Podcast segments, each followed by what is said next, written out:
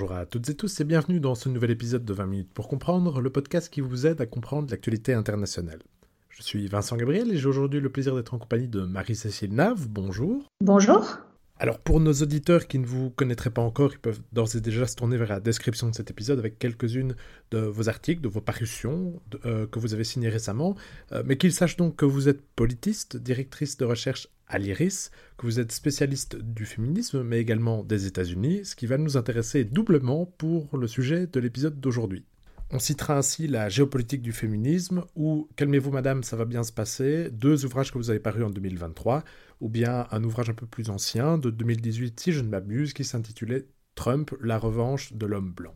Et justement, Donald Trump est une personnalité assez intéressante, donc il a paru il a toujours été un peu au-dessus de la scène politique américaine, mais disons que depuis sa victoire à l'élection présidentielle de 2016, il incarne une mue, la mue du Parti républicain, un des deux grands partis aux États-Unis. On en a déjà parlé dans certains épisodes, on a notamment parlé de la politique étrangère américaine de Donald Trump, mais aussi de Joe Biden. Mais ici, on va s'attarder un petit instant sur un sujet qu'on a déjà évoqué, que Simon Desplanques avait déjà évoqué dans ce podcast au sujet de l'arrêt Roe v. Wade, qui est cette mue du Parti républicain qu'incarne donc bien Donald Trump. Et donc j'aurais aimé vous entendre, Marie-Cécile Nave, sur c'est quoi désormais la politique du Parti républicain qu'incarne donc Donald Trump, qui reste aujourd'hui encore favori pour euh, les primaires républicaines pour, en vue de l'élection présidentielle qui aura lieu l'année prochaine. Donc quel est le regard que ce Parti républicain porte à l'encontre des féminismes? Oui, c'est vrai que le Parti républicain, et c'est particulièrement vrai depuis Trump, n'a pas forcément une très bonne image euh, du féminisme euh, entendu comme étant un ensemble de forces progressistes parce que parfois, euh, à droite, euh, certains courants prétendant défendre les droits des femmes émergent, mais euh, on peut discuter du fait de savoir si c'est vraiment au service des droits des femmes, puisque c'est par exemple au nom des femmes qu'on interdit l'avortement, etc.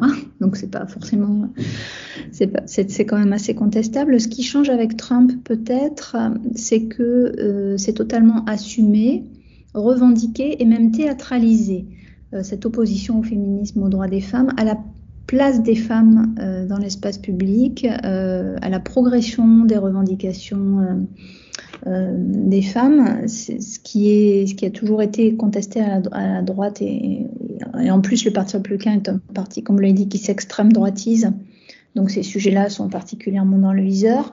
Mais avec Trump, c'est c'est totalement assumé et théâtralisé. Et vous avez raison de dire qu'il est très présent dans le paysage politique, y compris depuis qu'il a été battu il y a bientôt trois ans hein, l'élection euh, présidentielle de 2020, donc à sa réélection. Il n'a jamais quitté la scène politique et il est en passe de pouvoir se représenter euh, pour, la, le Parti républicain en 2024. Un point pour euh, signaler que la première force d'opposition à Trump, dès qu'il est arrivé au pouvoir, c'est les féministes, puisque c'est les Women's March dès janvier 2017 qui est euh, la, plus grande mobilisation aux États-Unis euh, et d'ailleurs dans le monde par extension, euh, avant les manifestations pour George Floyd en, quelques années plus tard. Et, et, par ailleurs, quelques mois après les Women's March, il y a l'affaire Weinstein, l'éclatement de l'affaire Weinstein, et puis MeToo.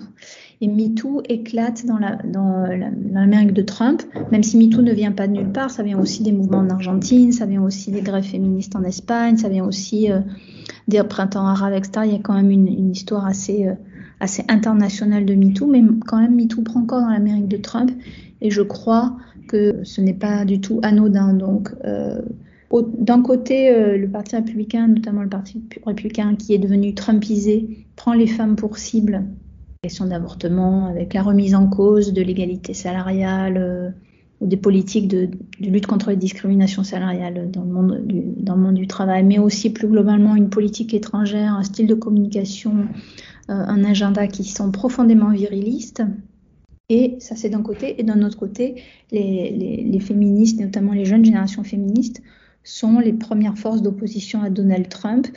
Et euh, Joe Biden l'a très bien compris, et c'est ce qu'il leur doit et on le voit dans la, gouvernance qu'il a mise en place, dans la représentativité des personnalités qu'il a nommées dans son gouvernement ou à la tête d'agence fédérale, et puis aussi dans son, dans son agenda. Donc tout ceci, en fait, euh, se, euh, s'oppose et ce sont deux grandes forces qui, s'opposent euh, aujourd'hui. Trois petits compléments, Marie-Cécile Nav, à ce que vous venez d'indiquer pour nos auditeurs. Donc le premier, pour celles et ceux qui pourraient s'étonner ou s'interroger de l'opposition des femmes d'emblée, je veux dire, à l'élection de Donald Trump, qu'il et elle se rappellent de sa phrase que les femmes, on les attrape by de pussy. Je ne vais pas la traduire, je leur laisse ce soin, mais elle est un bon indicateur de la position de Donald Trump à l'égard donc du statut des femmes. Euh, également, vous avez parlé de l'affaire euh, Weinstein. Celle-ci éclate euh, dans le contexte de l'affaire MeToo et c'est donc ce grand producteur de cinéma, en tout cas grand. Il a produit énormément de films, beaucoup de films que tout le monde a vus et il a été avéré et il a été déclaré coupable, jugé coupable. Donc, on n'a pas de présomption d'innocence à avoir ici. qu'il a fait des abus de pouvoir et qu'il a forcé certaines actrices qui souhaitaient tourner dans ses films à avoir des relations sexuelles avec lui. Enfin, vous parlez donc de la de l'importance de la représentativité dans l'agenda et dans la politique de Joe Biden, eh bien, le meilleur indicateur de cela est le fait d'avoir choisi donc pour la première fois une femme en tant que vice-présidente. Il s'agit ici de Kamala Harris. Voilà, quelques petits compléments pour supporter encore votre propos. Mhm. Un, gouvernement qui est, un gouvernement qui est paritaire, avec des femmes à des postes importants. Hein. Janet Yellen, euh, équivalent de notre super, sera un super ministère des, comptes publics et de l'économie, hein, qui, qui, a mené euh, de haute lutte les négociations sur le relèvement du plafond de la dette aux États-Unis, donc directrice du Trésor, et, et d'autres postes, postes importants. Donc c'est pas des femmes qui sont juste là pour euh, pour l'image ou pour euh, pour euh, pour faire bonne figure, mais elles ont vraiment des, des postes importants. Et plus encore, sont des femmes qui sont issues de toutes origines et, pas seulement des, des femmes des, des, femmes blanches, parce que ça aussi, ça, ça, ça, ça a très, une très grande importance dans les démocraties occidentales aujourd'hui. Voilà, quelques précisions supplémentaires, merci. On va toutefois pas limiter notre analyse à ce qui se passe au niveau présidentiel aux États-Unis. Il y a d'autres institutions, c'est une démocratie, d'autres institutions qui ont une influence sur ce qui se passe.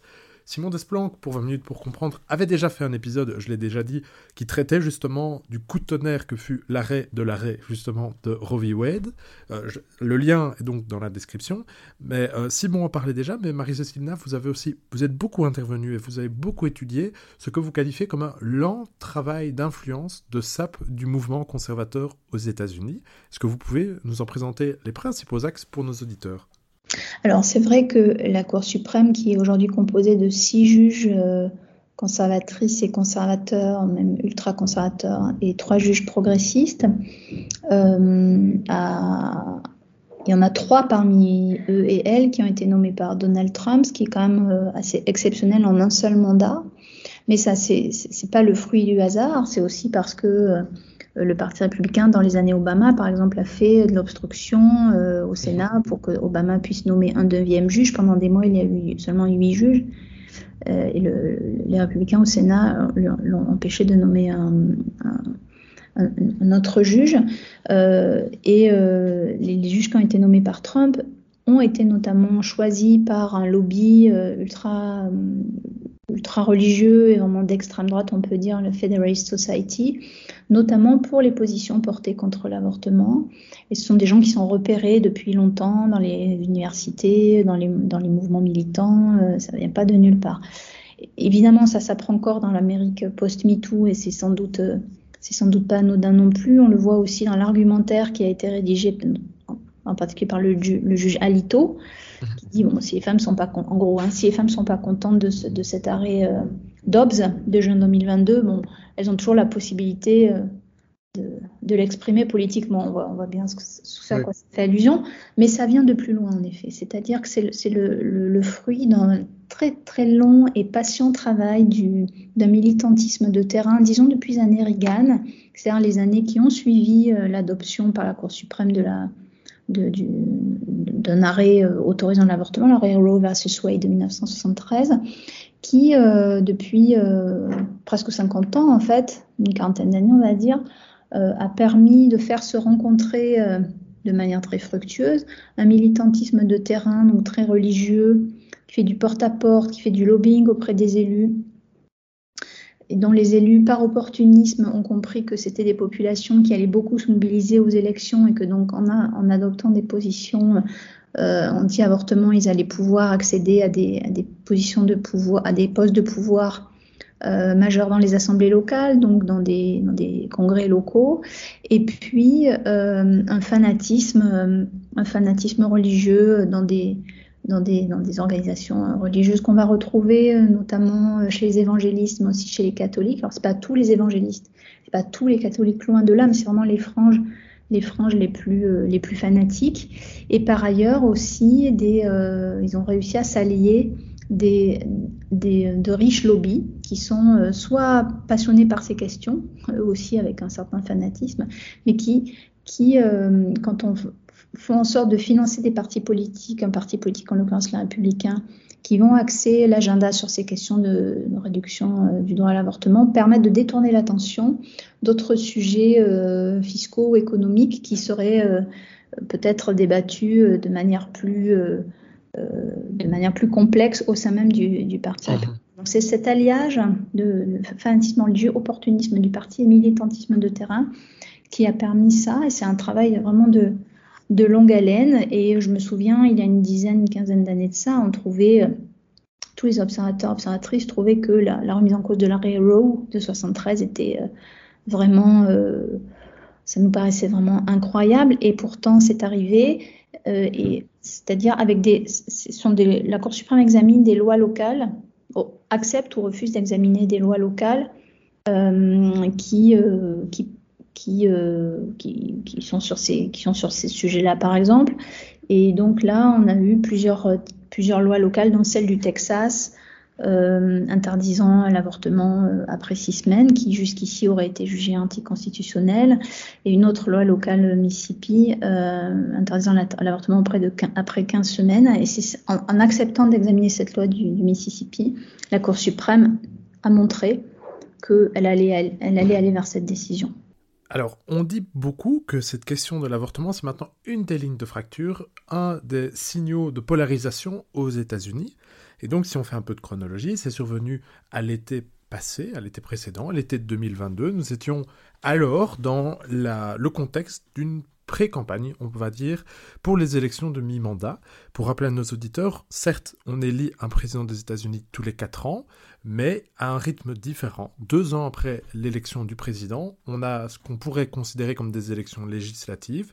Ça signifie que, je rappelle que le Parlement américain, le Congrès est bicaméral. Il y a deux chambres, la Chambre des représentants, qui est réélue dans sa totalité tous les deux ans, et le Sénat, qui est élu pour un tiers tous les deux ans, donc c'est-à-dire que un mandat de sénateur a six ans et que tous les deux ans, on vote pour un tiers du Sénat. L'an passé, il y avait donc des élections pour renouveler l'entièreté de la Chambre et un tiers du Sénat.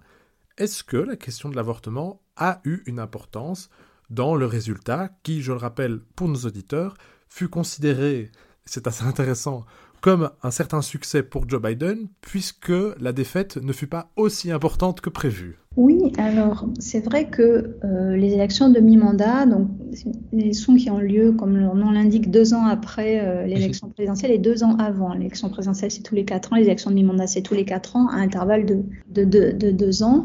Renouvellement intégral de la Chambre des représentants, d'un tiers du Sénat et d'un nombre important d'assemblées locales et de postes de gouverneurs ces élections très importantes qui traditionnellement depuis une vingtaine d'années euh, euh, sont un moment de sanction du, du président des États-Unis en place parce qu'il y a des déceptions par rapport aux réformes qui n'arrivent pas assez vite, etc.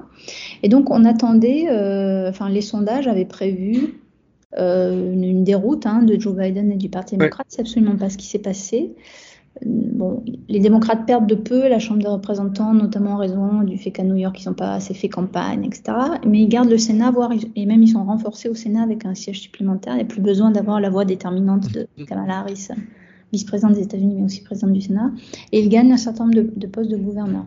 Les raisons de, cette, de ce relatif bon résultat démocrate et mauvais résultat des républicains, notamment des républicains trumpistes, tiennent à plusieurs paramètres. D'abord, les, candidats les plus à l'extrême droite, et donc euh, ceux qui ont euh, soutenu le mythe de l'élection volée en 2020, euh, dit qu'il y a un complot des démocrates contre Trump, voilà, ça, ça, ça leur a pas servi. Et puis, effectivement, la question de l'avortement a été très mobilisatrice, à la fois pour un, électorat démocrate, notamment chez les femmes et chez les jeunes, qui, sont vraiment allés voter, je dirais pas en masse, mais en tout cas, bon, en grand nombre pour des élections mhm. de mi-mandat, pour justement défendre ce droit à l'avortement, que ce soit parce qu'il y avait des référendums ce jour-là aussi, euh, que ce soit pour élire, des, euh, pour, pour, élire des sénateurs, des députés ou des représentants dans les assemblées locales qui allaient défendre ce droit. D'une part, et d'autre part, y compris chez les républicains, il, y a eu quand même euh, l'expression d'une défense de, de l'accès euh, à l'avortement qui est considérée comme une liberté individuelle. Ça, il y a un storytelling quand même que les démocrates ont réussi à, un peu imposé dans cette campagne. C'est l'ordre des, libertés individuelles. C'est vrai que euh, à droite, on, a, on retrouve un, un, un, narratif, un récit autour de, du libre port d'armes, de mhm. la liberté d'entreprise, de la liberté de circulation et, et la liberté de disposer de son corps, c'est quand même c'est quand même une liberté. Et donc, en particulier chez les républicains modérés et, aussi chez les femmes qui, à droite de l'échiquier politique, se sont beaucoup hein, désolidarisées de Trump depuis 2017. Hein, et c'est pas pas que les démocrates, c'est aussi beaucoup de femmes chez les républicains qui ont essayé de sanctionner Trump. Et on a vu cette mobilisation cette mobilisation là. Donc la défense du droit à l'avortement euh, a été un marqueur fort de ces midterms et il y a euh, fort à parier que ce sera également le cas lors de la prochaine présidentielle, donc dans un peu plus d'un an. Et c'est pour ça qu'aujourd'hui, quand on voit des positions très dures des républicains sur, euh, sur l'avortement, l'interdiction quasi totale, hein, en Floride, par exemple, dans la Floride de 210 aujourd'hui, à six semaines, six semaines de grossesse ou dans d'autres États, y, compris en cas de viol, etc. Enfin, c'est vraiment des positions très très dures. Ça interroge, ça interpelle parce que, euh, comme s'ils cédaient à la frange la plus extrémiste, à la plus fanatique, et n'avait pas en tête euh, l'enjeu électoral de l'an prochain. Alors, on avance tout doucement et on va finir par arriver à ce que sont un peu que ces guerres culturelles qui sévissent donc pour l'instant aux États-Unis et dont l'avortement est un des champs de bataille. Mais on a beaucoup parlé, je l'ai dit, et nous-mêmes dans ce podcast l'avons fait, de cet arrêt de l'avortement, de l'autorisation de l'avortement, de Roe v. Wade, des nuances qu'il faut avoir. C'est pas aussi simple que cela. Par contre, on a beaucoup moins parlé vous, on vous a beaucoup entendu, mais je pense que les auditeurs n'ont pas peut-être suivi toutes vos apparitions médiatiques, Marie-Cécile Naff. Donc, pourriez-vous restituer pour eux, c'est quoi en fait? Quels sont les enjeux autour de ce qu'on appelle la pilule abortive aux États-Unis? Car en tout cas, en Belgique, je pense que c'est un sujet qui a été donc peu couvert. Alors, euh, les anti-avortements ne vont pas s'arrêter à l'arrêt Dobbs de la Cour suprême de juin 2022. Hein, euh, tous les les spécialistes de la question, notamment j'invite à regarder les, tweets et les, travaux de la juriste Mary Ziegler, qui sont très éclairants sur ces questions-là.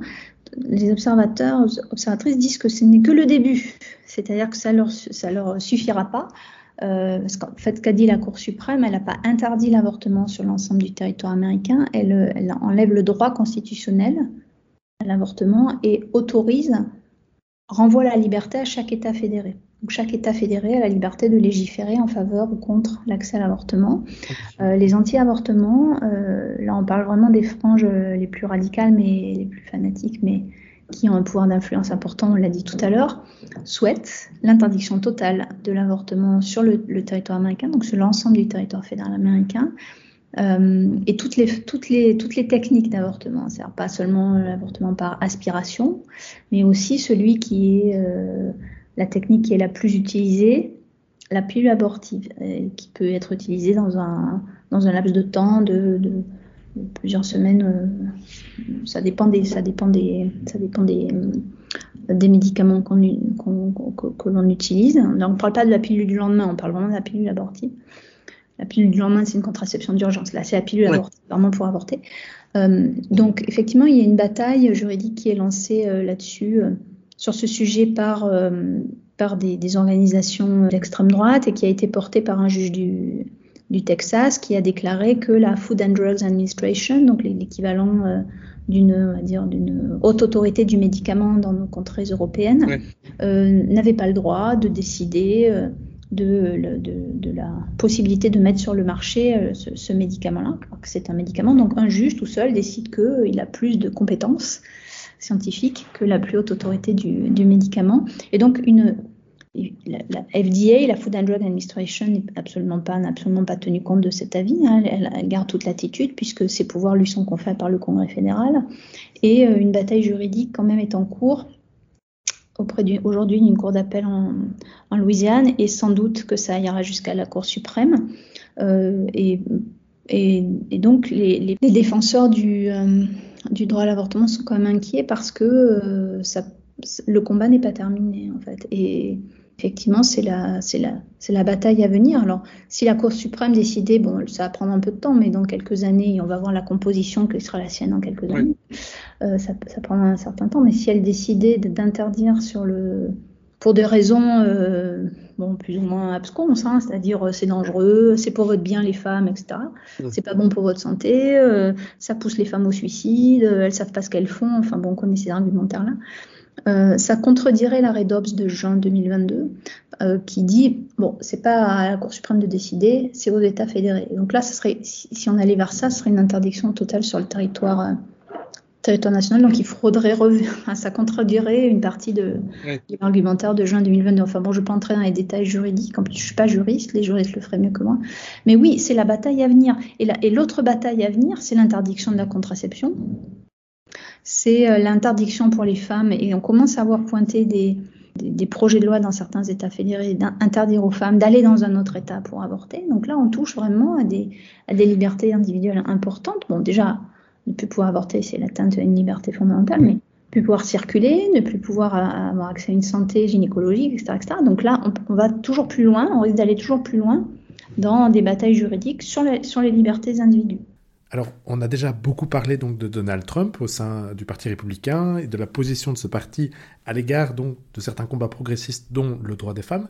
Mais il y a également une autre personne, une figure montante, bien que donc elle est déclarée candidate à l'investiture républicaine pour devenir donc le candidat du Parti républicain contre vraisemblablement Joe Biden aux élections américaines prochaines. Mais il y a un autre candidat que Donald Trump. Il s'agit de Ron DeSantis, donc le gouverneur de Floride, qui se lance dans ce qu'il appelle des guerres culturelles. Pourriez-vous expliquer tout ça à nos auditeurs? Donc il y a chez le gouverneur de Floride, Ron DeSantis, réélu triomphalement en novembre dernier.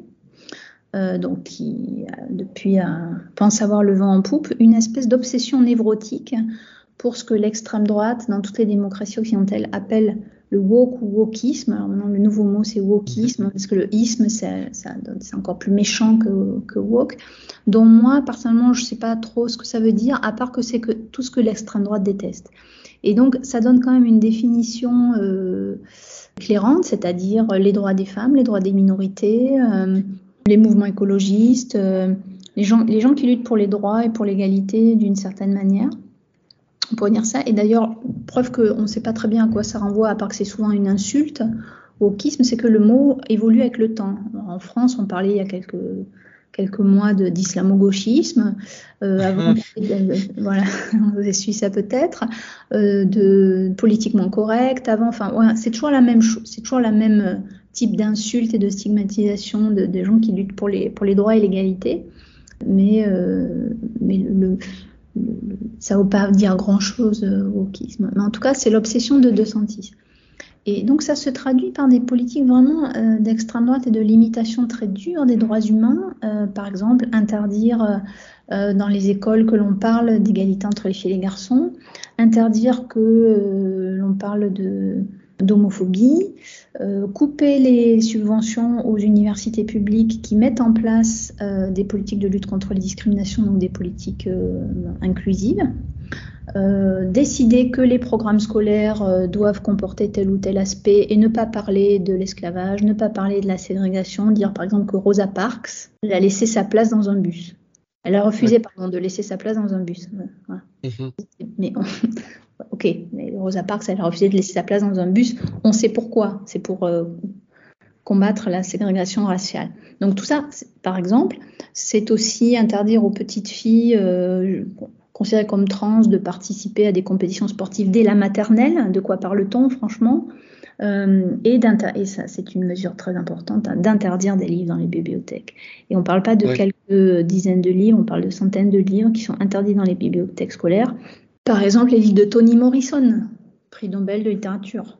journal d'Anne Frank, etc. Enfin, tout ce qui, euh, contribue à dénoncer les discriminations, etc., Donc, il y a même parmi les plus grandes organisations, associations euh, de, lutte pour les droits humains et pour les droits LGBT notamment, euh, qui ont publié un communiqué il y a quelques jours pour dire aux personnes issues des minorités que la Floride n'était pas un État sûr si on voulait s'y rendre pour faire du tourisme en raison de ces lois locales qui mhm. sont quand même profondément discriminantes. Donc il y a cette espèce d'obsession qui n'est pas confinée à des questions de société, mais qui, qui est aussi, euh, et on voit bien que ça croise les enjeux économiques, puisque Disney, il y a une bataille avec Disney assez vive. Disney s'était opposé à De Santis, avait exprimé une opposition à De Santis pour dire que sa loi Don't Say Gay, c'est-à-dire interdire de parler d'homophobie à l'école, ne lui, euh, ne lui trouvait ça nul.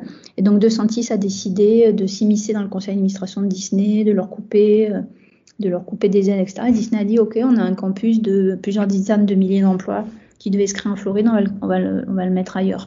Donc là, ça commence un peu à, le décrédibiliser auprès, euh, auprès, du monde économique.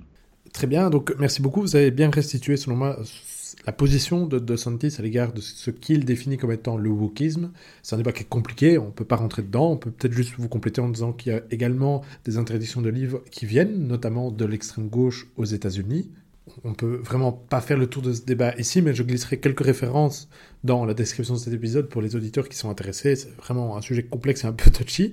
Mais on va continuer d'aller dans les sujets un peu polémiques en vous citant. Donc j'oriente nos auditeurs vers la lecture de votre livre, Calmez-vous madame, ça va bien se passer, et dans lequel vous indiquez que voilà, la campagne présidentielle américaine n'a pas encore commencé, mais quand on regarde les débats euh, notamment au sein du Parti républicain, eh bien on remarque ceci, que les discussions tournent déjà, se placent déjà sous le signe de la masculinité toxique.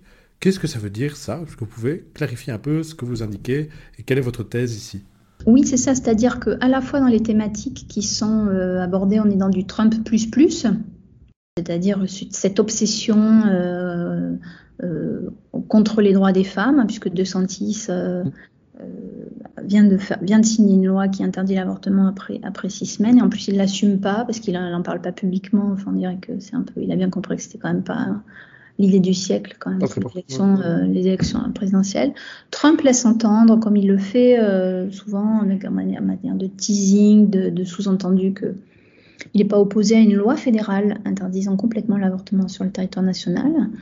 Euh, cette obsession euh, des questions identitaires avec le fait que euh, les LGBT prendraient trop de place, que les, la question trans terrifie les enfants. En revanche, on pourrait dire, autoriser toujours plus le libre port d'armes, y compris euh, aux abords des écoles, ça c'est pas du tout un problème pour la, pour la vie des enfants, hein, bien sûr, c'est bien, c'est bien connu, parce que ça, va de pair, hein, de Santis, il a encore plus dérégulé le, port d'armes. Euh, dans le style de gouvernance, c'est-à-dire très euh, à, coup d'insultes, dénigrement de l'adversaire, refus du débat, remise en cause de la légitimité euh, des, femmes journalistes, des, femmes politiques, euh, et puis euh, finalement aussi toujours être dans l'adversité, être très revanchard, l'esprit de revanche, etc. On est vraiment dans une manière de gouverner, dans un agenda qui, qui emprunte tous les codes de la masculinité hégémonique ou de la masculinité toxique. Mhm. Euh, et, qui euh, montre de manière assez archétypale que euh, la dynamique antidémocratique est à l'œuvre. Et il faut, il faut s'attendre à ce fait que si Trump revient au pouvoir, c'est tout à fait possible, hein, il y a quand même des affaires à venir qui peuvent être graves, enfin des procès qui peuvent être graves, c'est pas fait eh bien, il y a, fort à parier que la déconstruction, euh, la destruction, plutôt, je dire, des institutions, la, fragilisation de la démocratie euh, seront, seront, à l'œuvre. Il a dit d'ailleurs qu'il allait, s'il était réélu, il gracierait euh, les personnes qui ont été condamnées pour des violences et même des meurtres lors de l'insurrection du 6 janvier 2021 au Capitole. On rappelle que c'est des ministres d'extrême droite hein, quand même qui ont essayé de renverser résultat de l'élection en faisant un coup d'État. Donc euh, oui, voilà, l'égide de la, masculinité toxique, on y est. Euh, c'est comme si c'était, euh, ça s'inscrit quand même dans une Amérique post-MeToo où il faudrait conjurer un certain nombre d'évolutions sociales et remettre chacune et chacun à sa place, remettre les minorités à leur place, remettre les femmes à leur place, comme si on pouvait revenir à une Amérique un peu fantasmée des années 50. Très bien, eh bien, un tout grand merci Marie-Cécile Nave. Les auditeurs ont donc vu à quel point ce sujet, je pense, est méga intéressant. Il peut permettre de tirer plein de ficelles et d'ouvrir la porte sur plein d'autres dossiers. Euh, et ceux qui sont intéressés, eh bien, je les invite à se tourner vers la description de cet épisode où ils trouveront notamment le lien vers votre site internet qui reprend vraiment vos différentes parutions et publications. Et je les invite également à aller donc se procurer ce Calmez-vous Madame, ça va bien se passer, réception du féminisme, parce que je le trouve fantastique, ne serait-ce que pour ce titre que je trouve à la fois très drôle et très bien trouvé. Voilà, merci Marie-Cécile Nave. Merci à vous, c'est très gentil.